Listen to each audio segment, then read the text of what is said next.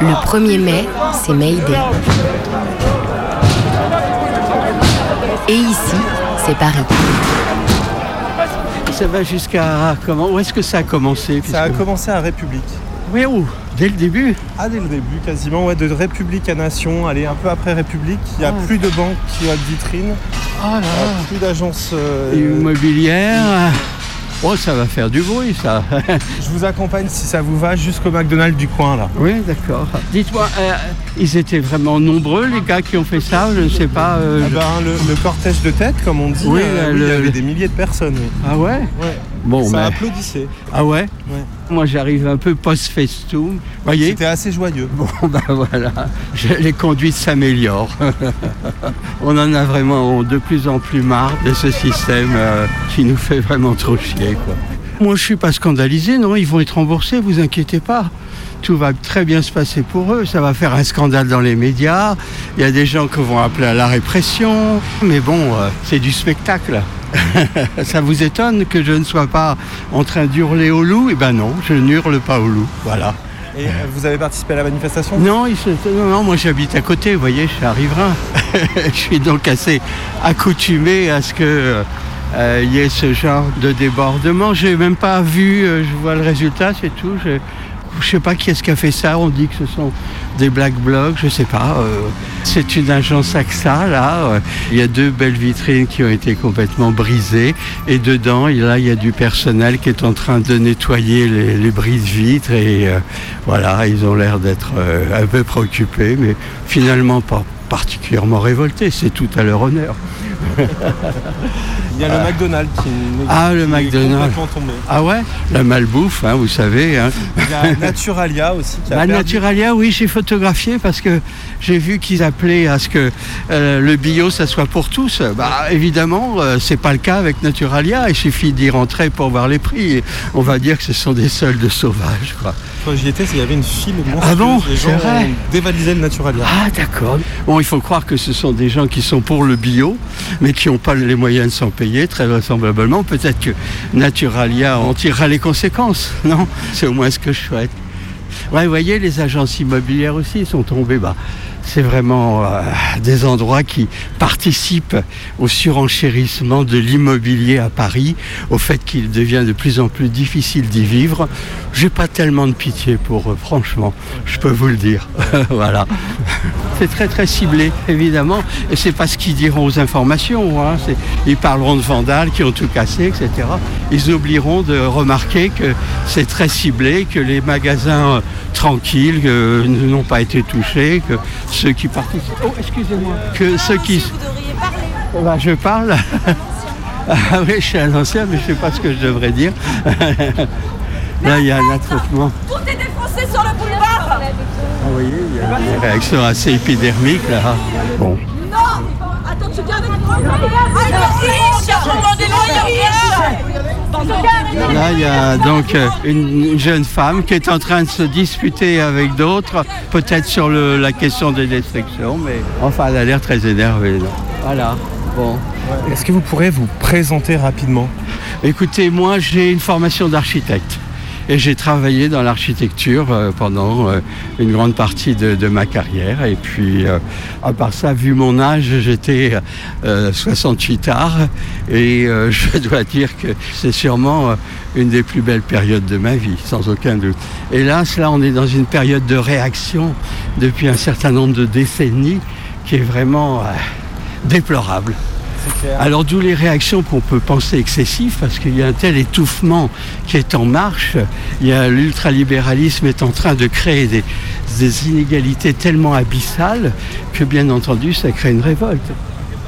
Bon, et ben monsieur, merci beaucoup pour cette promenade le long du boulevard Voltaire. Voilà, là on est arrivé à la place Léon Blum. Euh, bon, merci. Au revoir. Allez, au Merci revoir. beaucoup. Bon courage. Merci.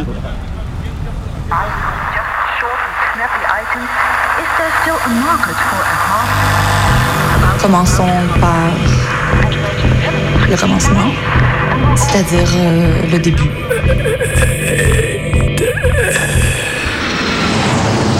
Mesdames, messieurs, votre attention s'il vous plaît. Mayday, Mayday, quelqu'un reçoit Antenne dans 30 secondes. 30 secondes. Transmission. Transmission sur le 102.2. Il s'agit d'un signal de détresse, on doit suivre le protocole. Mayday Mercredi 18h sur Radio Canu. Pendant une heure, se balader, explorer, interroger, rencontrer, jouer, faire des histoires et en créer. L'émission qui passe le mur du son. Saison 4. Je suis rentrée Alors, c'était comment ta journée? Le matin, je m'ennuie un peu. Je suis mal réveillée. Du coup, j'attends la récré, j'attends la récré. Qu'est-ce que je viens de dire, sommet 14%, monsieur. Ouais. Cette semaine, Mayday déballe son cartable. Dès qu'il levait le petit doigt ou dès à partir de 73 qu'il faisait un tag ou je sais pas quoi, il est arrivé qu'il y ait des classes entières qui soient virées. De la répression des années 70 dans l'éducation nationale à aujourd'hui, après 5 ans de macronisme, on écoute des paroles d'élèves en colère. Pour moi, euh, il faut qu'on fasse un truc maintenant, même si on est encore jeune. Si on n'a pas l'argent ou le nom de famille qu'il faut, bah faut se battre deux fois plus. Personnellement, je suis assez têtu, donc l'avis de mes parents ou de mes proches, euh, il m'intéresse vraiment pas. C'est plutôt ce que je vais faire et ce que je veux faire. Et euh, si je veux le faire, je le ferai. Ensuite, j'aime bien aussi silence son lit. C'est parce qu'on fait trop de bruit. C'est quoi ce cafarnum C'est pendant 20 minutes, je crois. euh, on lit des livres et on peut lire un peu ce qu'on veut, on peut ne rien faire. Bon, eh bien, je crois qu'on va pouvoir faire un cours. Est-ce que tu peux euh, m'expliquer pourquoi tu as appelé ton bouquin Hamster à l'école? C'est une métaphore de la routine et de, de l'enfermement euh, que peut générer une vie dans l'éducation nationale. Quand on a été élève, étudiant et puis après enseignant, c'est ça. So, my name is Gladys, and I'm glad to meet you. Même en faisant des efforts, ça peut être compliqué de changer la vision des professeurs qu'ils peuvent avoir sur nous. Qui vous a permis de changer de place? Quand on a euh, le ministre de l'Éducation nationale qui nous dit qu'il faut dormir 9 heures ou 10 heures par jour quand on finit à 18 heures, euh, c'est super compliqué. La conclusion donne un tout autre éclairage à l'ensemble, on est sous le charme. 12. Oh la vache 12 sur 20 C'est le plus beau jour de. Évidemment, ça a toujours servi à contrôler l'évaluation. Alors moi, les meneurs et les petits malins, je leur pète la gueule dès le début de l'année. En fait, c'est pire qu'avant, parce que l'évaluation, elle est toute l'année. Et ça, ils en peuvent plus, hein. Enfin, les lycéens en particulier, non. d'être sous contrôle tout le temps. J'espère que la société va changer, mais je trouve pas ça très bien parti. Mes copains ils me disaient ah ouais, ah ouais, tu connais pas mal de trucs sur la politique. Alors moi bah, je me dis ah bah très bien, bah, alors je vais continuer comme ça, comme ça on me dira encore ça. Parce que nous on est dans notre dans plein dans notre jeunesse, on aimerait bien profiter de notre vie, mais quand on finit euh, fait 8h 18h 4 fois par semaine, ben voilà, pour la vie sociale et tout le tralala quoi. Pendant une heure, on retourne les bancs de l'école. Sur, sur les bancs d'école. Bah non, on retourne les bancs de l'école. Ah, ah oui. Ah ouais, ouais, Ah ouais, bien. Ah, bien, ouais. Ah oui.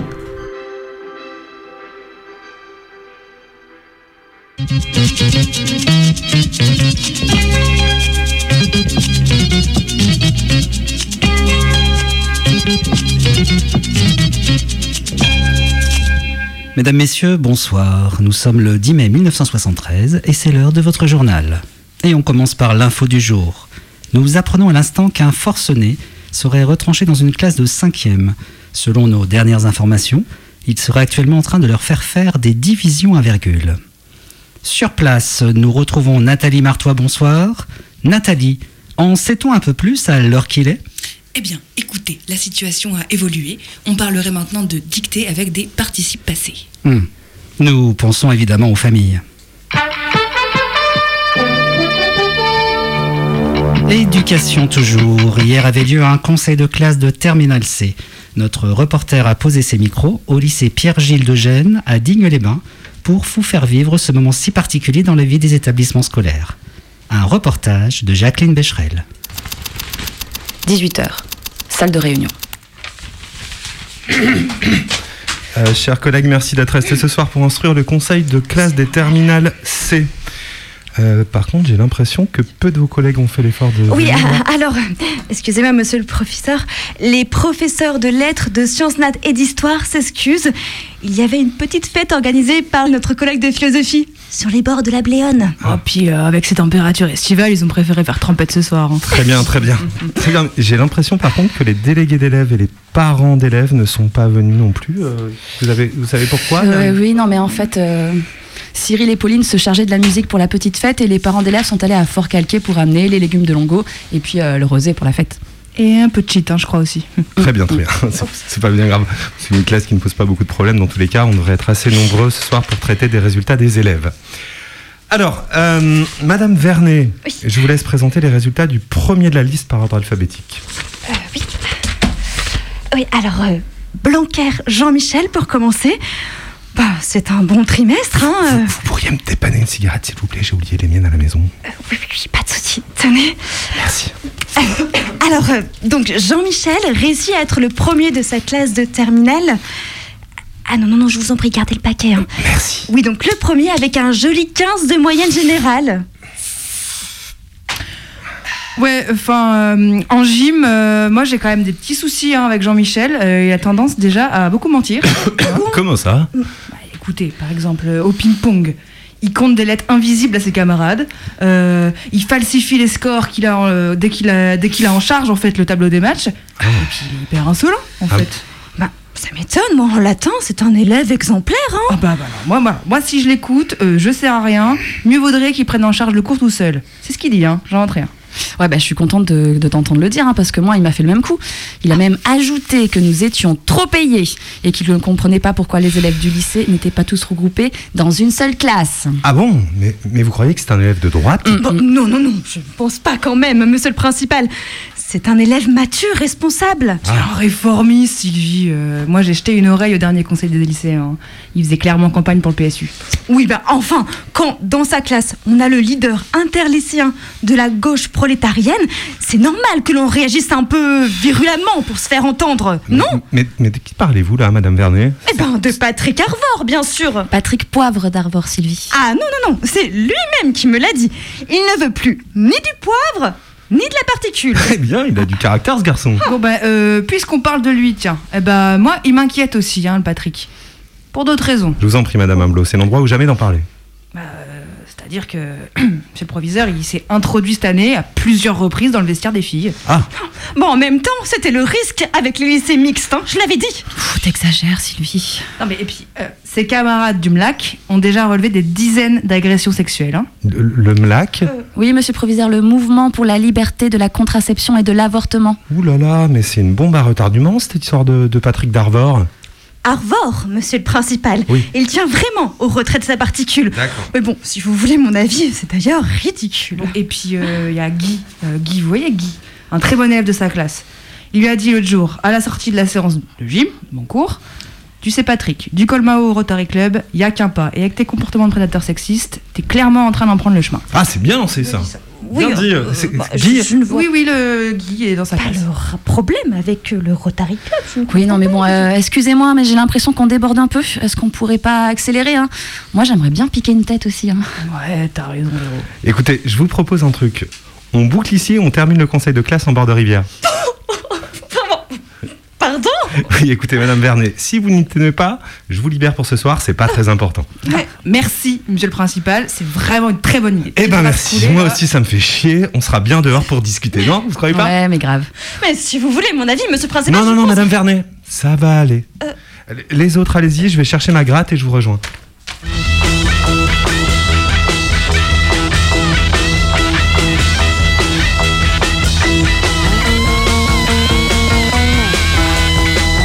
Femme, hein, euh, elle arrive dans cette petite ville de province, elle débarque et euh, qu'est-ce qu'elle fait tout de suite? Elle plante son local en plein milieu de la ville, là. Et c'est vraiment de la propagande en réalité, hein, parce que ce qu'elle dit en ouvrant ce local en plein milieu de la ville, c'est euh, Oh, je vous emmerde. J'accueille ceux qui veulent venir et les autres, je les emmerde. Avec une assurance. Et cette assurance-là, elle n'est pas basée que sur les qualités individuelles de cette femme qui avait une forte personnalité. Mais c'est pas que ça. C'est pas que les qualités individuelles. C'est que derrière, autour, il y avait une société qui n'était pas du tout la même que celle d'aujourd'hui. Et que si elle faisait ça à l'époque, c'est parce qu'elle savait qu'elle pouvait le faire. La gauche, la vraie, quand même, était adossée à une partie solide, conséquente de la société, ce qui s'était ouvert en 68, qui n'était pas encore euh, mort, hein, qui était là, bien actif. Et il y avait suffisamment de personnes euh, qui avaient regretté que 68 ne soit pas allé jusqu'au bout pour qu'on puisse se sentir euh, suffisamment solide pour faire ce genre de gestes, y compris loin des grandes villes, euh, etc.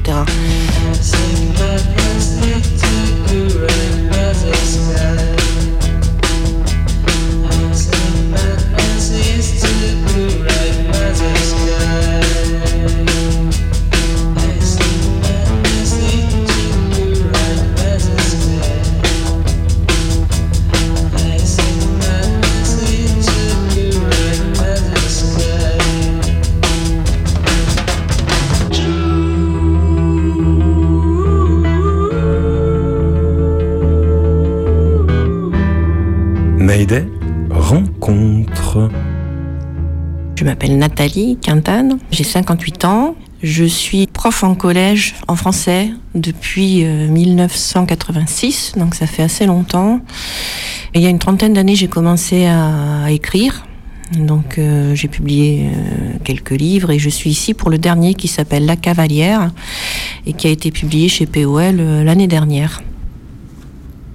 Ça part d'un fait divers qui a eu lieu au milieu des années 70, en 75, arrive dans la ville où j'habite depuis euh, 1994, Digne-les-Bains, pour ne pas la nommer, une jeune femme, la trentaine, professeure en lycée de philosophie, qui vient de Paris, qui a 68 et ses suites derrière elle, et quand elle arrive dans cette petite euh, préfecture de euh, à peu près 15 000 habitants, elle est bien décidée à faire ce qu'elle a à faire, c'est-à-dire euh, essayer d'engager le- la conversation avec euh, les jeunes et les moins jeunes, ouvrir un local en plein centre-ville, jamais fermé, où tout le monde peut passer, organiser des discussions libres comme ça se faisait dans ses classes.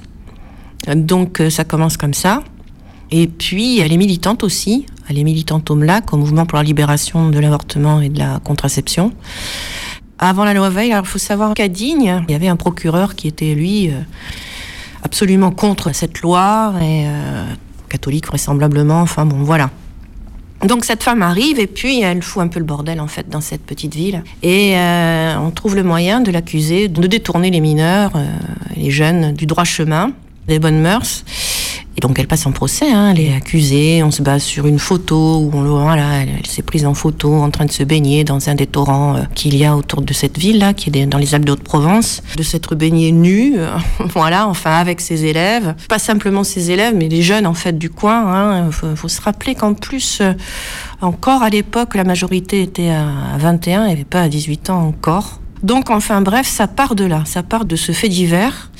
En fait, le, livre raconte la fabrication de cet intérêt pour Nelly Cavallero et la fabrication même de l'enquête. Euh, Il raconte aussi comment je m'y suis prise, comment j'ai fini par m'intéresser vraiment euh, à Nelly Cavallero et rencontrer des témoins de l'époque, mais pas seulement, pour arriver à fabriquer ce livre qui s'appelle La Cavalière. La Cavalière, c'est elle, et puis pas seulement.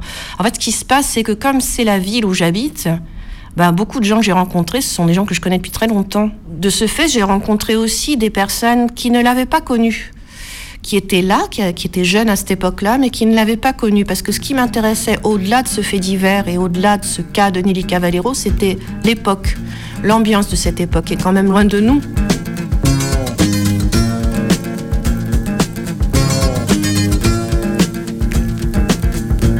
Vous marchiez Juliette au bord de l'eau. Quatre ailes rouges sur le dos. Vous chantiez Alice de Lewis Carroll. Sur une bande magnétique un peu folle.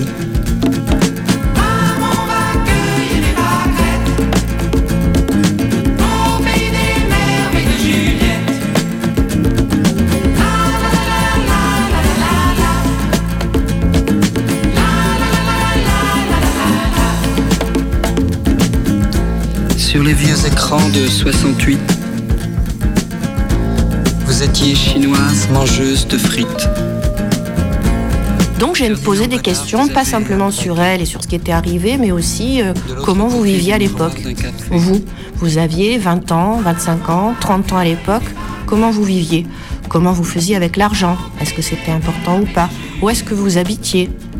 Qu'est-ce qui s'est passé après ce milieu des années 70 quand l'espoir révolutionnaire euh, s'est peu à peu éteint ou en tout cas s'est éloigné? Donc le livre, il est plein de ces questions-là, de ces interrogations sur l'époque. Et je fais assez souvent des allers-retours avec aujourd'hui, parce que ce qui m'intéressait, c'était ça. Ah bon? Ah bon, l'argent pour vous, c'était pas du tout important. Mais alors vous faisiez comment pour vivre, pour manger, pour habiter? Les loyers, c'était comment? Parce que nous, ben la thune, même si on est de très à gauche, et ben on y pense, c'est important quoi. qu'on en ait ou qu'on n'en ait pas. Et euh, par exemple, au début, j'évoque comme ça une conversation qu'on a eue avec une amie. Et euh, elle me dit euh, Oh là là, je me souviens pas, l'argent, je m'en souviens pas, j'en ai aucune idée. Je lui dis Mais comme- comment ça, t'en as aucune idée? Bah ouais, c'était tellement pas important qu'elle a tout oublié, quoi. Donc c'est des détails comme ça qui font qu'il y a des choses sur aujourd'hui, pour nous, sur nous, qui me sont apparues plus clairement. En lisant tout ce qui se passait au niveau de la répression dans l'éducation nationale au début des années 70, par exemple, il faut se représenter que les lycéens, les comités d'action lycéens, ils ont été très actifs jusqu'en 73. À partir de cette année-là, euh, quand il y avait des lycéens, euh, ça touchait même les collèges, hein, quatrième, troisième, les, grèves, les cités, tout ça, ça, touchait tous les établissements du secondaire, en fait, quoi. Dès qu'il levait le petit doigt, ou dès à partir de 73 qu'il faisait un tag ou je sais pas quoi, il est arrivé qu'il y ait des classes entières qui soient virées. C'est-à-dire qu'ils ne puissent pas reprendre dans le même établissement à la rentrée et des classes entières. Et puis après, 73, 74, ça s'arrête, c'est fini. La répression est trop forte, 68 trop loin, bon, bon, bref, peu importe, ça s'arrête. Ce qui m'a surprise quand j'ai commencé à réellement m'intéresser aux histoires et affaires de Nelly, il y a un peu plus d'un an, à l'automne 2018, c'est sa manière d'y aller la fleur au fusil. Hop là. À peine entrée dans l'institution, la voilà qui défouraille tranquille.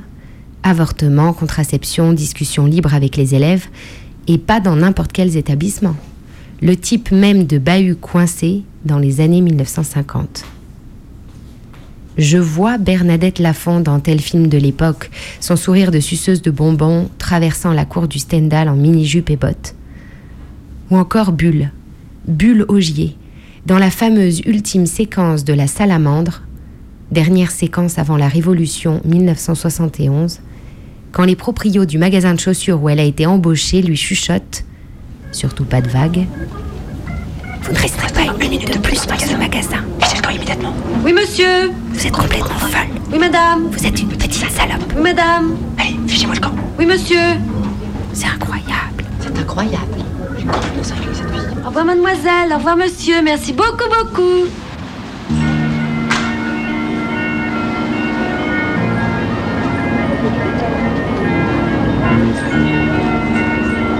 Nous étions aujourd'hui le 20 décembre. Les fêtes, comme on dit, se faisaient menaçantes à l'horizon. La marchandise imposait ses lois à la foule qui partait à l'assaut des magasins. C'était l'époque de l'année où se remarquait le mieux une tendance marquée à la schizophrénie. Un phénomène qui tendait de plus en plus à affecter le corps social tout entier. La neige n'était pas encore arrivée, ce qui dans le fond était normal pour la saison.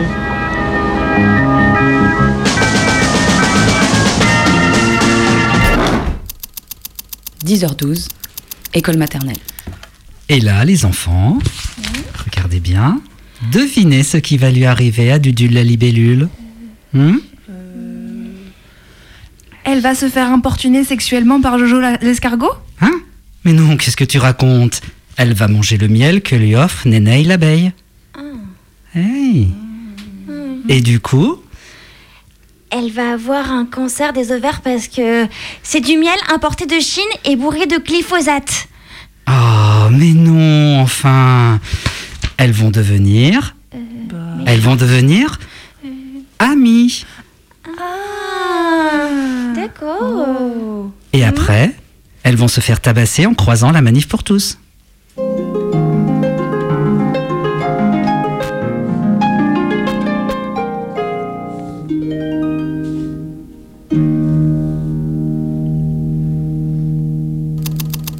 18h30, salle B205.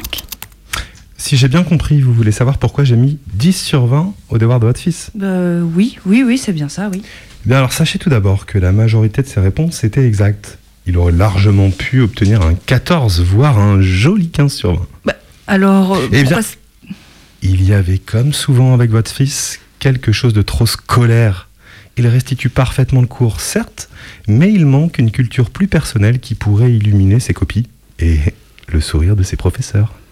Ah, Enfin, c'est-à-dire que, voyez-vous, euh, son père et moi n'avons jamais vraiment fait d'études. Eh bien, vous voyez, ça, ça se sent dans les copies de votre fils. Ça ne s'arrête donc jamais? Non, jamais. Bonjour, je m'appelle Mariem. Je m'appelle Suzy. Je suis Joël. Je m'appelle Angelina. Je suis Johan. Je suis Jasmine, j'ai 14 ans et je suis en 3ème 2. Troisième 2. On n'est pas tout le temps forcément juste dans une salle de classe. On fait parfois des débats entre nous, beaucoup de débats sur le sexisme, euh, sur la place des femmes dans la société. Et c'est vraiment le sujet principal, en tout cas dans notre classe, euh, des débats. Bah euh, nous on le fait plutôt dans la cour après les cours en classe, euh, entre nous et ceux qui veulent être concernés. Les débats, je les fais un peu partout. En salle de classe, bah, c'est les moins efficaces parce que tu peux pas tout dire. Au fond, là, on écoute. Bah, le problème de l'école c'est qu'on est représenté uniquement par nos notes. On nous met tout le temps la pression. Attention, il y a le brevet, attention, faut réviser tout le temps. Aussi le fait qu'on s'attend à ce qu'on se conduise comme des grands ultra matures alors qu'on n'a aucun droit nous permettant de le faire. Par exemple, on peut même pas rester dans les couloirs, alors que c'est un droit basique. Le surpouvoir euh, des profs face aux élèves, le fait que les élèves aient toujours tort et que les profs ont toujours raison, c'est imbuvable pour moi. Les injustices et les étiquettes qu'on pose sur les élèves euh, qu'on peut pas changer. Moi, il y a autre chose aussi, c'est les heures de colle. J'ai jamais compris, euh, ça servait à quoi de retenir un élève dans un établissement qu'il aime déjà pas beaucoup? J'aimerais beaucoup qu'on soit très peu dans la classe parce que l'ambiance est toujours mieux quand on est 14-15. Le collège est super moche, on peut passer à travers les murs si on tape assez fort dedans. Faire plus de sorties pédagogiques et euh, faire des cours euh, plus pratiques. Euh, éventuellement avoir des activités comme les SECPA, comme des cours de cuisine. Même si je que c'est grâce à l'école qu'on a un travail, moi je pense qu'on devrait séparer les deux. Par exemple, l'orientation, euh, on te demande à 14 ans ce qu'on veut faire quand euh, on aura 19, 20, 20 ans. Et C'est pas bah, à 14 ans qu'on va savoir ce qu'on va faire plus tard. C'est impossible, aucune personne ne sait et assez mature pour savoir. Je dirais même qu'on a l'impression que c'est irréversible et qu'on joue tout notre avenir sur juste un choix pour le lycée. Avec euh, tout le stress euh, qu'on reçoit euh, des écoles, des parents, euh, bah, je sais que si par exemple je passe pas en général, euh, bah, je serai effondré parce que ma famille elle va mettre une pression euh, incommensurable. C'est vrai que je pense que si j'avais pas vécu dans une famille comme ça, peut-être que je serais peut-être orienté vers pro. Peut-être que depuis tout petit on m'a inculqué ça et du coup je suis euh, omnibulé par ça. Quand on voit ces parents euh, qui euh, peuvent galérer à la fin du mois, bah, on n'a qu'une envie, c'est de travailler pour leur offrir la meilleure vie euh, possible. Tous les adolescents, euh, je pense, veulent faire plaisir donc à leurs parents et se laissent euh, diriger par des fois les choix de ses parents. Comme euh, je vis dans un milieu assez pauvre, j'estime que j'ai pas le droit d'avoir un métier qui m'apporte pas beaucoup. Parce que sinon je pourrais pas aider ma famille à aller mieux. la classe sociale, ça joue beaucoup dans les études, puisque tout simplement, euh, à un moment donné, je parlais d'aller dans une école de commerce plus tard, et ben en fait, on vous dit, t'as beau avoir même 19 de moyenne, si t'as pas les moyens pour rentrer dans cette école-là, tu peux pas. Donc l'origine sociale euh, des élèves, ça joue beaucoup pour euh, le choix qu'ils vont faire d'orientation et pour les écoles dans lesquelles ils veulent rentrer. Moi, je trouve qu'on met totalement des étiquettes sur déjà la couleur de peau ou les noms de famille de chacun. On doit prouver deux fois plus les choses qu'une personne qui n'est pas euh, discriminée. Euh, les noms de famille qui soient d'origine euh, en général africaine, bah on se dit euh, on va les mettre en pro. Bon, même si on dit non, mais en pro c'est pas pour les nuls, en pro c'est très dur de rentrer. Les pros, c'est simple, c'est réputé pour être pour ceux qui ont des moins bons résultats et en gros pour ceux qui on pose des étiquettes euh, de maghrébins euh, d'origine africaine. Et par exemple, ben, moi, euh, au début de mon année de sixième, euh, j'avais une professeure qui avait des préjugés sur qui on était par rapport à nos origines, nos couleurs de peau. Et puis après, une fois que euh, ben, on travaille bien, donc on a de bonnes notes, ben, forcément, euh, après, euh, ben, elle a une autre vision de nous. Quoi. Juste pour rajouter un débat à notre thème, on parlait également ici de beaucoup de la laïcité à l'école et en général, dans notre classe, on était plutôt du même avis. L'école n'est pas laïque à 100%. Pour moi, elle est islamophobe et judéophobe. Parce que les kippas aussi on interdit. Il n'y a qu'une religion qui est plus privilégiée que d'autres, à l'école en tout cas. Cette laïcité, c'est une foutaise. L'année dernière, il y avait un sapin de Noël à la cantine, alors que Noël, c'est une fête euh, chrétienne. Quand on demande à une élève euh, musulmane d'enlever son voile avant de rentrer, mais qu'on laisse la croix autour euh, des coudes des profs, euh, moi ça me révolte. J'ai pas compris pourquoi la laïcité, ça devrait pas que tout le monde puisse mettre ce qu'il veut et tout le monde respecte la croyance de chacun. Je pense que c'est notre génération, c'est à nous de bouger les choses puisque les générations d'avant n'ont rien fait et ont même aggravé les choses. Je pense que les profs manifestent, mais les élèves aussi, on devrait faire des manifestations. –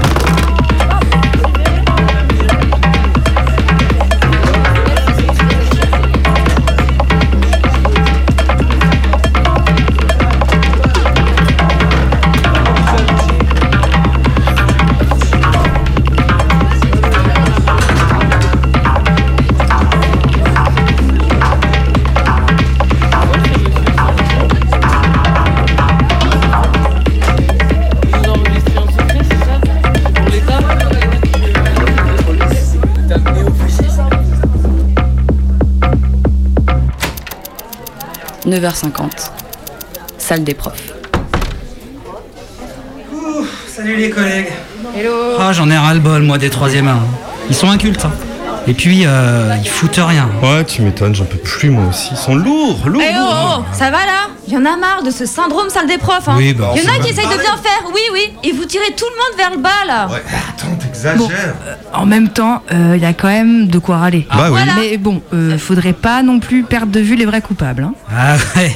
Ah ouais, alors là, les parents, je te jure, hein, ils font pas le taf. Non mais moi, vous, vous la voyez, euh, Madame Krohn par exemple Euh, Madame Krohn, l'autre fois à la réunion Oh, parents-prof, lu. en fait, enfin, désolé de te couper, hein, mais moi je parlais pas du tout de ça. Enfin, Ouais, mais tu la connais? Oui, bah, euh, je connais Madame quand j'ai déjà eu terrible, son hein. fils en cours, Ah, c'est merci. dur. Mais euh, je te parlais quand même euh, plutôt des 5 années de mépris qu'on vient de se prendre euh, en pleine face là. hein. C'est vrai. Ah, oui, ça, ils en ont mis hein, du temps à dégeler le point d'indice. Sans parler des suppressions de postes et de nos salaires qui stagnent. Ah, ça. ça c'est un. Oui, oui. mais- Oui, non, mais par rapport aux élèves, enfin, si, si on regarde les élèves, Ouais. euh, regarde, Parcoursup. Oui. Bah, oui.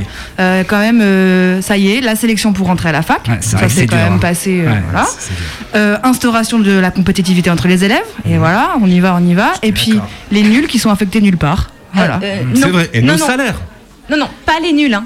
On dit ceux qui ne sont pas en mesure de valider les compétences requises. Oui, Oh là voilà. là, la bienveillance. Ok, bon. Et puis, euh, la réforme du lycée, ça vous dit quelque chose Réforme du lycée, Mhm, contre laquelle on s'est mhm. battu pendant un an, hein, en multipliant les greffes. Enfin, moi, j'ai perdu trois mois de salaire, je pense. Ouais, ouais, c'est vrai. Alors moi, c'est vrai, j'ai pas trop fait grève, mais la suppression des filières S, L et ES avec le bac à la carte sans consulter les profs, c'était Ouais. pas ouf. On aurait dû plus se mobiliser là-dessus. Ah, C'est vrai, là, on ah. était un peu. Et puis, euh, ils ont quand même supprimé les maths du tronc commun. Ah ouais, Hein ça- toi t'es mal. Les hein. maths. Toi t'es mal. Hein. Bah, on parle des maths, là, je vous rappelle, là. Hein Ouais, mais du coup, Ah, les mal, filles, ouais. Elles font plus de maths. Alors, bien joué pour la réduction des inégalités hommes-femmes. Ouais, ça c'est la mode. En plus, Complètement, faudrait mobiliser ça. complètement, complètement. Et puis, en parlant euh, d'inégalité, là, c'est aussi le numérique hein, qui s'immisce là, petit à petit, à l'école. Merci la crise sanitaire. Ah, là-dessus, je suis bien d'accord avec toi. L'enseignement à distance, on est, on est d'accord, on, on l'a testé, ça marche pas. Ah. Tiens, les, les troisième 1 par exemple, ils ont pas les fondamentaux de cinquième. Ils savent même pas additionner des nombres relatifs. non. Alors qu'avec leur smartphone, là, il n'y a pas de problème. Les troisièmes, hein, ils sont tout le temps dessus. Mais moi, je vous dis, de toute façon, pas en confinement. Ils ont fait que jouer aux jeux vidéo. Warcraft, Mario Kart et tutti quanti. Ah, Ils ont pas ouvert un cahier. Alors que moi, j'avais mes deux enfants à la maison. Bah, j'ai quand même travaillé. Bah, bah, moi, pareil. Enfin, ma femme. Oui, enfin, bon. euh, ok, mais vous croyez pas que c'était un tout petit peu exagéré de demander à des collégiens de travailler à distance Alors que, bon, il y en a euh, déjà qui ont même pas d'ordi. C'est vrai. Voilà. vrai. Et puis, on voit très bien, en fait. En, en présentiel, déjà, il y a la moitié qui est Mhm. larguée. Alors, derrière un écran, euh, Hmm. Non, mais c'est sûr, hein, t'as as raison, ça, ça marche pas. je peux être sûr que cette histoire de, de distanciel, ça va revenir. hein. Enfin bon. Au-delà de tout ça, c'est quand même tout le numérique qui prend une part euh, de plus en plus énorme euh, dans l'enseignement. Ouais, là-dessus, c'est clair. Dès qu'il rate un cours, tout est sur Pronote. Vous avez pas mis sur Pronote, monsieur. C'est bien pratique, en fait. Ils foutent rien. Hein, Non, mais- J'ai que ça à foutre, euh, Pronote, moi. Résultat, qui c'est qui bosse Ils ont plus d'agenda. C'est nous. Ouais. D'accord, mais par rapport à Pronote aussi, maintenant, vous savez quand même, dès qu'un parent veut voir la note de son gosse, hop, petite connexion, ils ont tout. Donc comme ça au moins, les gamins sont habitués au contrôle. hein. Ouais, mais enfin, moi, on m'envoie des, des messages à 22h le soir. Tu, tu- voilà, faut Tu peux, bloquer, tu peux bloquer sur Pronote. Ah bon Ouais, ouais, ouais. Ah, je- te connais montre. pas le. D'accord. Oui. Est-ce que vous savez quand même que Macron a aussi parlé de rendre les évals publics, histoire que élèves, classes, établissements puissent bien se comparer entre eux Comme ça, au moins, ils sont habitués à la concurrence. hein. À propos de concurrence, euh, vous avez vu le plan mis en place sur 50 écoles primaires euh, à Marseille en septembre dernier Non. Bah, Il donne plus d'autonomie aux établissements pour construire un vrai projet innovant. Quoi. J'adore là, projet. Enfin, c'est surtout un truc où le directeur, en fait, il recrute les enseignements lui-même sur des postes à profil, et puis hop, après la concurrence entre élèves, hein, concurrence entre les profs. Belle gestion managériale de l'enseignement, quoi. Bon, les collègues, là, ça va sonner, hein. J'ai encore les quatrièmes 5. J'en peux plus des quatrièmes 5. Moi, j'ai eu de concertation avec, euh, avec Nathalie sur le projet d'établissement.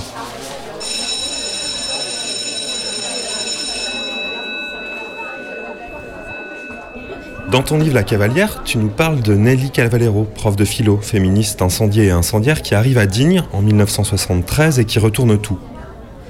Est-ce que toi, Nathalie, quand tu deviens prof en 1986, tu as rencontré des collègues qui avaient ce profil? Ou est-ce qu'en ce milieu fin des années 80, ce profil de prof avait complètement disparu Aussi peut-être parce que les formes de vie autour n'étaient plus du tout les mêmes? Alors d'abord, ils avaient complètement disparu pour une raison assez simple, qui raconte le livre, c'est que la répression dans l'éducation nationale après 68 a été particulièrement sévère. Je suis tombée sur un livre qui était sorti chez Maspero au début des années 70, vraiment, hein, peut-être deux ans après 68, et qui fait le répertoire des cas d'enseignants révoqués, suspendus pour une affaire ou pour une autre. Il y en a un paquet. Hein. C'est ce qui est arrivé à Nelly. D'accord, elle n'a pas été révoquée, elle a été suspendue. Donc la première euh, raison pour laquelle j'ai pas vraiment rencontré des gens comme ça quand j'ai commencé le, le métier au milieu des années 80, c'est qu'ils n'étaient pas là ils, étaient partis. Alors, soit ils avaient été euh, démissionnés, comme on dit, soit ils étaient partis. Ils avaient réellement démissionné parce que c'était pas possible de faire ce qu'ils avaient envie de faire dans ce cadre-là. Hein. Bon. Après, euh, euh, ce qui s'est passé en 81, c'est qu'il y a eu l'amnistie. Quand Mitterrand est passé, il y a eu une amnistie. Et il y a certainement beaucoup d'enseignants qui avaient été démissionnés ou qui étaient partis, qui sont revenus du fait de l'espoir suscité par l'élection de Mitterrand. Ce qui est arrivé à Nelly Cavallero, parce qu'en fait, Nelly Cavallero, elle a réintégré l'éducation nationale euh, après 81, et elle est restée prof de philo jusqu'à la fin. Voilà, et puis après, bah, après c'est autre chose. Après, c'est les années 80, donc euh, voilà, c'est pas la même ambiance, quoi. Et là, tu arrives en salle des profs dans les années 80 et dans un hamster à l'école, un autre bouquin que tu as sorti il y a pas longtemps sur l'éducation nationale où tu parles un peu plus de, enfin tu parles de toi quoi et ton rapport à l'école. Tu dis euh, la première fois que je suis rentré dans une salle de classe, j'ai su qu'il allait, pouvait rien se passer ici, un truc comme ça. Salle des profs, pas une salle de classe. Ouais, une salle de prof, oui. Ouais, ouais, ouais. Euh, bah, j'ai commencé le boulot dans le Nord, hein, vers Dunkerque. Je, c'était pas ma vocation. Hein. Je, je l'ai dit tout de suite. J'avais besoin de thunes, il fallait que je me tire de chez mes parents. Euh, J'ai passé le concours et puis j'ai été mutée, et puis voilà. Donc euh, j'ai débarqué euh, voilà, à Dunkerque, je crois, hein, c'était ça, en 86. Je suis entrée dans la salle des profs, j'ai regardé la tête de mes collègues, je me suis dit, ah, ah, il n'y a rien qui va être possible. Et pourquoi ça vient d'où ce sentiment-là? Et est-ce qu'il a été confirmé après? Oh que oui Ah, dans mon expérience, oui, bien sûr. Pour une raison assez simple, c'est que la plupart des enseignants sont des anciens bons élèves, que ceux qui veulent réellement enseigner autrement, bah, ils restent pas. je crois, ils finissent par faire autre chose, ou, ou alors ils essayent, c'est ce que j'ai essayé d'adopter, d'être discret, quoi, d'essayer des choses, mais discrètement. Je suis comme ça, hein, si je suis encore dans l'éducation nationale, c'est parce que je suis devenue écrivain aussi, ce qui m'a permis de tenir dans le métier, et puis parce que j'ai, avec l'expérience, je suis plus habituée à essayer des choses et tout ça. Mais j'ai passé quand même les deux tiers de ma carrière à ne pratiquement jamais aller dans la salle des profs, en fait. hein. Alors j'y passais, je disais bonjour, c'était pas un refus, je sais pas quoi, c'était juste, euh, bah non, qu'est-ce que vous voulez de quoi on parle? On parle des copies, qu'on parle de machin qui a dit un truc et de truc muche qui a eu moins, moins 40 à sa. J'avais pas envie, moi, même pas de perdre 30 secondes à ce genre de bêtises. Et puis, euh, donc là, je suis dans le même établissement depuis pas mal de temps et euh, il y a une soixantaine de profs et sur cette soixantaine d'enseignants, il y en a une, allez, une petite dizaine euh, qui sont de gauche, je dirais, c'est-à-dire avec lesquels, euh, en effet, syndiqués, très souvent, à Sud, sans surprise, avec lesquels on peut discuter. Certains sont, des, sont devenus des amis. euh, et les, choses peuvent aussi changer dans le bon sens, mais c'est- malgré tout une minorité, hein, on peut pas dire le contraire. C'est des socialistes, quoi. C'est juste ça, en fait. Maintenant que le PS est à 1,5%, il va falloir, euh, je sais pas, et puis que le mandat Macron a tellement cassé du prof, euh, je sais pas ce qu'ils vont faire mes collègues au fond. Sans PS, les profs, c'est compliqué. Hein. Je suis restée dans l'enseignement public euh, et au collège pour avoir presque tout le monde.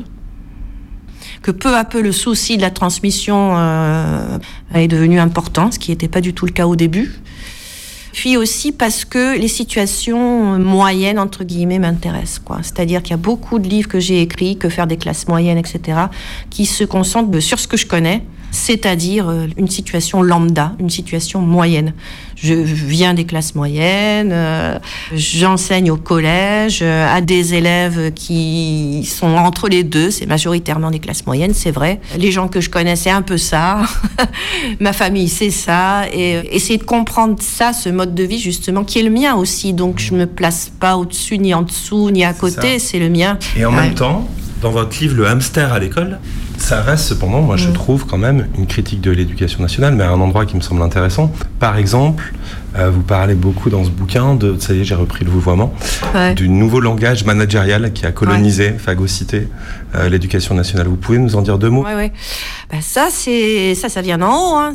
Et les compétences, c'est le discours qui vient des entreprises, c'est le discours managérial hein, qui a phagocyté euh, la manière euh, de parler, en particulier des chefs d'établissement. Parce qu'avant, c'était souvent d'anciens profs, là maintenant, ça l'est plus. C'est des gens qui sont passés par le management, souvent, hein, en tout cas pour les plus jeunes. Si vous voulez, ce langage-là, on l'entend partout, quoi. Alors certes, c'est un livre sur l'éducation nationale. Le problème, c'est qu'on l'entend dès qu'on ouvre la, la radio ou la télé. C'est un langage, c'est une langue qui nous a vampirisés, qui vampirise nos manières de penser, qui nous empêche de penser. Quoi. Le problème, il est là. Donc, euh, bien sûr que j'en parle, puisque c'est aussi, euh, dans l'éducation nationale, c'est descendu jusqu'à nous. Quoi. Les pratiques, c'est euh, faire de la main-d'œuvre ad hoc. Enfin, je veux dire, c'est tellement, ils sont tellement clairs maintenant. C'est ça le truc. Et c'est que, il y a encore, je sais pas, 15 ans, c'était un petit peu, ils y mettaient un peu les formes, on va dire. Mais là, je ne vais dire que ce que tout le monde sait. Hein. Euh, voilà, l'apprentissage de plus en plus tôt, euh, l'apprentissage à marche forcée, parce que ça fait du, personnel, euh, pas cher payé, malléable, content de quitter un endroit où ils n'étaient pas heureux. C'est vrai, quoi. Les gamins qui vont choisir l'apprentissage de plus en plus tôt ou, le technique ou je sais pas quoi, c'est parce que ça les gonfle, quoi, hein, qu'on n'a pas réussi à. Enfin bon, bref, je vais pas m'étaler là-dessus. Bien sûr que c'est les entreprises. Enfin, il faut quand même voir que le fameux rapport de stage et le stage que les élèves font en troisième c'est étiqueté, euh, c'est entreprise. Alors, euh, on peut travailler ailleurs que dans une entreprise, je crois. Sauf que on le dit pas. Est-ce que vous pensez que les analyses que Bourdieu pouvait faire euh, au début des années 70, les héritiers, la reproduction sociale, tout ça, est-ce que ça marche à plein encore aujourd'hui, cette grille de lecture? Et le rôle de l'école là-dedans, dans la reproduction sociale? C'est difficile de dire que ça marche pas. si on regarde les chiffres, euh, ouais, c'est pire qu'avant même. Hein. Euh, les fils d'ouvriers ou d'employés qui se retrouvent en hypocagne ou en cagne euh, ou en école d'ingénieur, il ne pas y en avoir beaucoup. Hein. Il y en a moins qu'avant. Donc, a priori, ça s'est plutôt aggravé. Et là, là-dedans, c'est la question de l'évaluation, de la note. Vous dites, l'école, elle tient par la note de bout en bout. Oh bah, je pense, oui, mais tout, toute la société tient, tient là-dessus, hein, sur la peur de se faire taper sur les doigts. En réalité, je me souviens que, parce que j'étais complètement aux fraises à l'époque, je le suis encore aujourd'hui, mais quand j'ai commencé le métier, j'avais pas compris qu'on était noté. J'arrive et euh, moi je pensais qu'en passant le concours euh, pratique, c'était la dernière note. Bah, après, t'es prof, euh, pourquoi ils vont te noter? T'es fonctionnaire, tu fais ton taf, puis voilà quoi. Et au bout de la première année, j'ai vu que j'étais notée, j'étais sur le cul. Je me suis dit, mais il note encore On n'en aura jamais fini de ce truc. Jamais fini, quoi. Et les inspections, j'en raconte une ou deux. Euh, cette bonne blague, t'es noté aussi, mais c'est exactement la même chose que en fait euh, le concours pratique. C'est comme si tu repassais ton concours jusqu'à la fin des temps, quoi. Je pense que c'est pour ça que j'écris, parce qu'il y a tellement de choses qui m'étonnent, qui me semblent absurdes stupide. Comment tenir face à ça, à ces choses qui sont humiliantes, blessantes, euh, stupides? J'écris et ça, ça me console pas. Hein. Ça me permet de tirer mieux, plus dans la cible et moins à côté. Donc l'écriture, ça te permet de tenir dans le métier et euh, je sais plus dans lequel des deux bouquins, tu dis aussi euh, moi, j'ai aussi vampirisé les, élèves. Enfin, je vais chercher une énergie chez eux, quelque chose. En fait, les élèves me font tenir aussi. Tu T'es comment euh, avec les élèves? T'es une prof qui est comment, toi? Bah, Ça fait très longtemps que j'enseigne, donc je suis plus la même que quand j'ai commencé. Hein. J'ai commencé, ça patouillait de tous les côtés, c'était très difficile. Et puis peu à peu, on comprend les trucs, on comprend ce qu'il faut faire, ce qu'il faut pas faire, etc. Je crois que euh, là, je les écoute davantage, je les regarde davantage. Je fais beaucoup plus attention à, voilà, là ils en peuvent plus, ok, on va changer, on va passer à autre chose.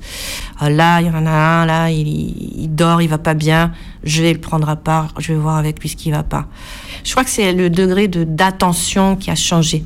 Je me suis enfin rendu compte que j'étais face à des êtres humains qui ont besoin d'attention, de discuter quand ça va pas, qui ont une vie en dehors de l'école. Et voilà, voilà je crois que c'est les derniers trucs que j'ai compris, c'est ça. Et depuis, évidemment, ça se passe bien mieux. Dans ces deux bouquins, il me semble que tu n'as pas du tout parlé des syndicats dans l'éducation nationale, ou Ouais. peu, ni non plus du... Ou alors c'est vraiment de côté du corporatisme dans cette profession. Pourquoi t'as pas parlé de tout ça? Je parle de l'heure de vie syndicale, où on se retrouve à toujours les mêmes, à 6, du même syndicat, à dire Ah là là, ils sont pas venus. Donc, euh, bah, je sais pas, alors là, comme je suis syndiquée depuis une dizaine d'années, je suis un peu de parti pris là. hein. Je trouve qu'il faut des syndicats. Putain, surtout, ça m'a appris une chose, c'est qu'il faut jamais être seul. C'est que quand il y a des rendez-vous de carrière ou des rendez-vous tout court, il faut toujours aller accompagner. Et ça, je l'ai pas su au début. Je l'ai pas su. J'ai pas parce que j'avais pas de culture politique dans ma famille, de ce truc-là, quoi. C'est les syndicats qui m'ont appris qu'on pouvait être accompagné, qu'il y avait des gens qui connaissaient les textes, qu'on pouvait être défendu en cas de problème. C'est tout simplement une manière de s'organiser de pas être seul face à l'adversité. Que ça s'appelle syndicat ou autre chose ou collectif ou ce que vous voulez, c'est ne pas être seul face à l'adversité.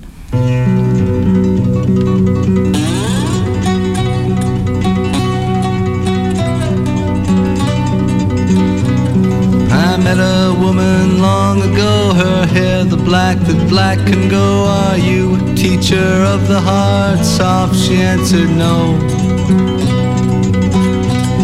I met a girl across the sea, her hair the gold that gold can be. Are you a teacher of the heart? Yes, but not for thee.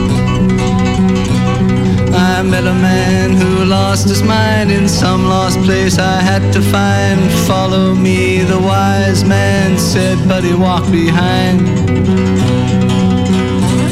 I walked into a hospital where none was sick and none was well. When at night the nurses left, I could not walk at all. Morning came and then came dinner time. A scalpel blade lay beside my silver spoon.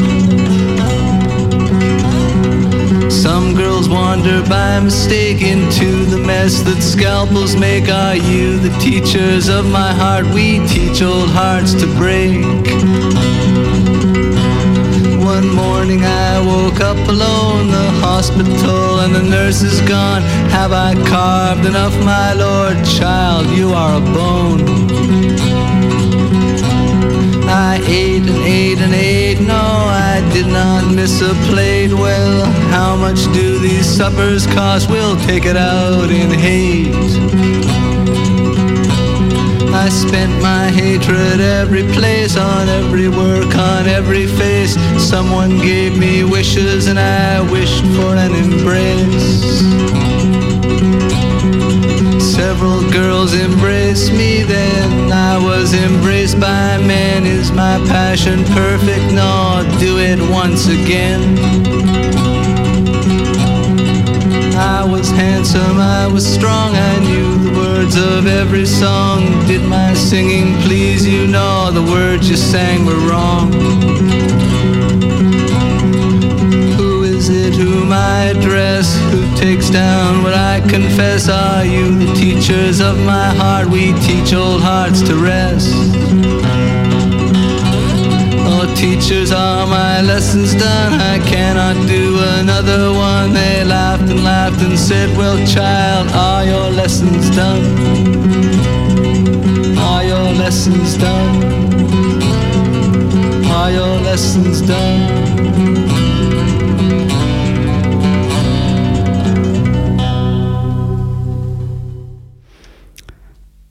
Quand je compare mon expérience scolaire avec certains amis, j'ai l'impression d'en avoir eu une plutôt chouette, un peu protégée. J'ai pas souvenir de grosses bagarres de récré, pas de grosses rivalités avec des gens du village ou quartier d'à côté, pas de violences gratuites sur ceux identifiés comme étrangers, pas d'insultes particulières pour les bons élèves. J'ai jamais été en conflit avec mes profs, j'ai pas le souvenir d'avoir été rabaissé par eux. J'en suis sortie en ayant réellement appris des choses et pas si mal outillée pour ma vie après l'école. Je pourrais facilement me dire que l'école nationale, c'est quand même bien fait. Un endroit où ceux qui veulent peuvent. Et en fait, ben, je me dis pas ça. Déjà parce que je les ai, les récits des amis, sur la violence qui a existé entre élèves, reflet souvent des violences que vivent les parents, et que l'école a complètement échoué à éradiquer. Et puis aussi parce qu'en grandissant, en prenant du recul, j'y crois plus trop que c'est un endroit où ceux qui veulent euh, peuvent. On me l'a bien vendu comme ça pourtant. hein. Ne serait-ce qu'avec le classique. Tu vois, lui, il a pas bien travaillé à l'école, que ma mère pouvait me dire quand on voyait un SDF. Sous-entendu, il mérite ce qui lui arrive. On va quand même lui acheter un croissant. Elle m'a aussi beaucoup dit, et ça me brise le cœur aujourd'hui, si tu ne veux pas finir comme moi, travaille à l'école. Ma mère, elle n'a pas le bac. Elle est ADSEM à l'école maternelle. Sous-entendu, moi, je ne suis que les petites mains de la maîtresse et je suis mal payée, mais j'avais qu'à mieux faire. Et puis, elle avait mis en place un système très concret pour me faire comprendre l'intérêt des bonnes notes. J'ai eu un peu d'argent de poche dès le primaire, trois fois par an au moment du bulletin scolaire trimestriel.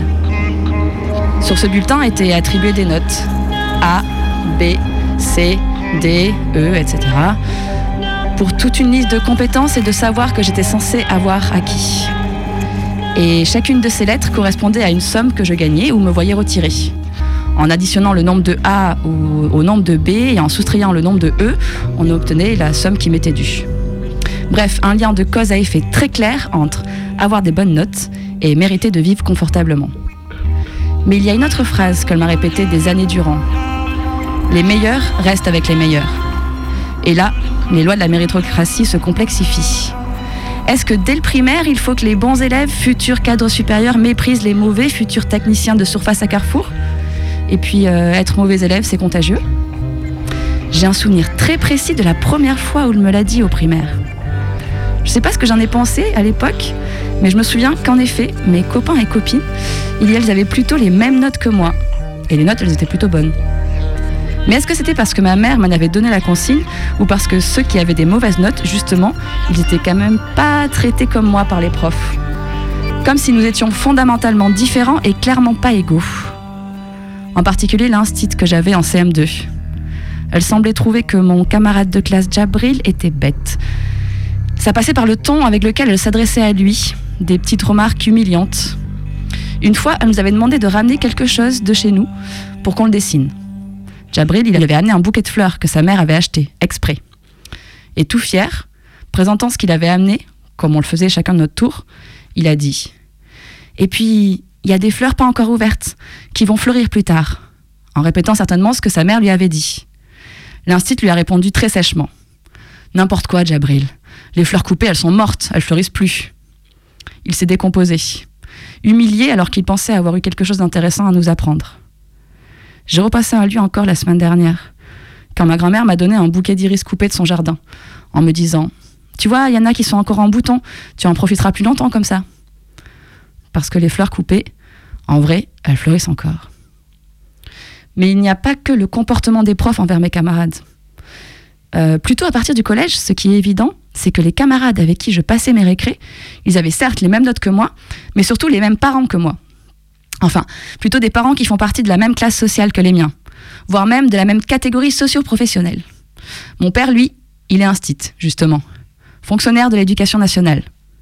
Et en plus du salaire pas si haut mais pas si bas, entre lui, instit, et ma mère qui travaille à l'école, il y a quand même quelque chose à creuser sur les raisons pour lesquelles l'école m'a réussi. Ça paraît évident et je connais peu de gens qui le nient. Le déterminisme social, il existe encore en France. Pourtant, en même temps, il y a cette croyance qui cohabite avec ce fait. Celle de l'école nationale garante de l'égalité des chances. Croyance qui persiste malgré les stats, malgré la réalité. Et qui persiste même chez la plupart des profs. Convaincus certainement qu'il et elle donnent leur chance à tous les élèves. Comme si déclarer que l'école soit un ascenseur social suffisait à ce qu'elle le soit. Comme si l'école pouvait être un lieu où tous les facteurs qui influencent la construction d'un individu disparaissent dès la porte de la salle de classe franchie. Comme si les profs et les instits ne venaient pas eux aussi de cette société inégalitaire et n'en avaient pas adopté les codes. Cette croyance, on nous l'a tellement rabâchée qu'elle existe même dans l'esprit de celles et ceux qui savent et disent aussi qu'on n'est pas tous égaux et qu'on n'a pas tous les mêmes chances. Bourdieu avait théorisé la production par les dominants d'une justification de l'ordre social qu'ils dominent. Une forme d'essentialisation des individus, où le pouvoir de la classe dominante repose encore sur la possession de titres, maintenant les titres scolaires, présentés comme des garanties d'intelligence, et qui ont pris la place, pour l'accès aux positions de pouvoir, des titres de propriété et des titres de noblesse. Comme si ces titres scolaires n'étaient pas la traduction du capital culturel et financier de leurs parents. Ça me donne envie de faire lire Bourdieu à ma mère. Bah, à l'école, ça sert euh, à peu près à, bah, apprendre des choses. Euh, même si quand même euh, le matin, quand, quand je me réveille, euh, j'ai pas forcément envie d'aller à l'école et, euh, et je donne parfois comme excuse que j'apprends rien, mais c'est pas vrai. J'apprends. Bah, de toute façon, ma mère me croit pas. Mayday. Mayday Je m'appelle Hippolyte, euh, je suis en CM2 et j'ai 9 ans. Rencontre. Que je préfère à l'école, c'est l'histoire, bah, parce que bah, j'aime beaucoup, beaucoup l'histoire. Et j'aime vraiment bien bah, euh, m'imaginer à leur époque. euh, je trouve ça vraiment agréable parce que c'est comme si tu revivais un instant euh, du passé. Ouais, les guerres, les batailles, de dire, bah oui, d'accord, ça fait des millions de morts, ok. S'imaginer à leur place et puis aussi même, je sais pas, imaginons on va travailler la préhistoire. Et bah, je vais me dire, ah oui, d'accord, c'est comme ça. Ils ont commencé avec, euh, euh, avec les silex à faire du feu. Ensuite, ça fait vraiment la fresque chronologique euh, bah, de l'évolution de l'homme, en fait. Et je trouve ça vraiment bien. J'aime pas trop le français. Du coup, j'ai- j'aime bien, j'aime bien les maths. J'aime bien les maths. euh, Et puis, j'aime bien, j'aime bien les récrés. J'aime bien faire des récréations. Puis, j'aime bien le, le temps de midi. C'est agréable. Ensuite, j'aime bien aussi silence on lit.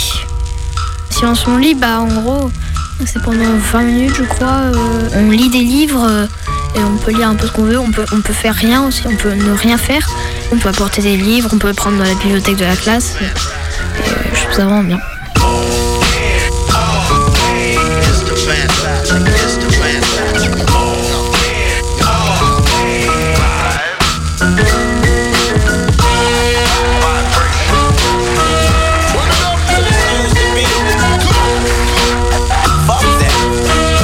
Si je me vois faire des longues études, euh, euh, oui, assez, parce que ouais, bah, oui, je suis, assez intéressée par la politique et, euh, et je pense que ça, ça prend pas comme ça, enfin, un matin. Enfin, je pense vraiment, j'aimerais bien faire des, des études pour faire la politique. Je sais pas, direct, j'ai voulu m'intéresser à la politique et j'ai vraiment eu des, vite fait des, des idées. C'est mes parents aussi un peu qui m'ont qui m'ont dit euh, ce qu'ils en pensaient. Et, alors en général, je les ai plutôt suivis. Oui, en fait, je les ai suivis. Ma mère est abonnée au, au Canard Enchaîné, alors euh, je vois toutes les caricatures, les gags. Ça m'a beaucoup influencé aussi parce que je regardais, je voyais plein, plein de blagues sur, sur la politique, quoi.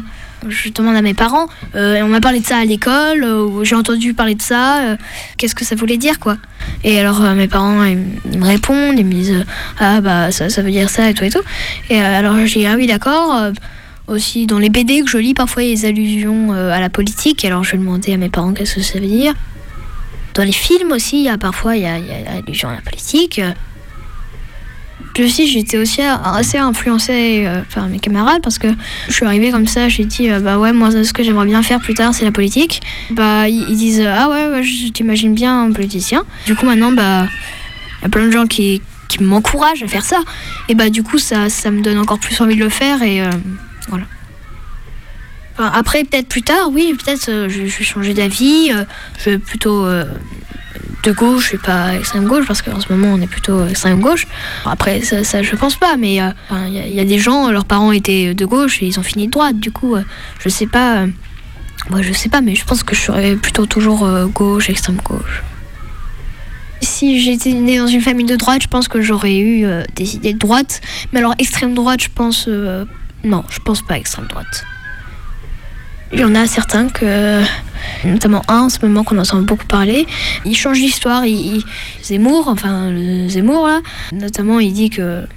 Michel Pétain, il a sauvé des juifs. Pour lui, quoi, enfin, parce que ça l'arrange. Et moi, bah non, en fait. Ceux qui mentent pour leur propre intérêt, bah ça, ça m'énerve, quoi. Après, à la fin, j'aimerais bien, oui, devenir président. C'est un peu, un peu le but de pas mal de politiciens, quand même. Moi, mon idée, c'est pas après que tout le monde m'obéisse. hein. Moi, ce que, ce que je veux, c'est proposer des idées et, euh, que, et unir la gauche, notamment. Ça, va être dur, mais j'aimerais bien faire ça. Puis j'aimerais bien, ouais, essayer de, contenter tout le monde, quoi. Mais après, je, sais qu'il va y avoir plein de, gens du Front National qui vont dire Ah, il est pour ce président, euh, il faut changer. euh, vont- voilà, je, je sais qu'il va y avoir des manifestations si, jamais je deviens président. Ouais,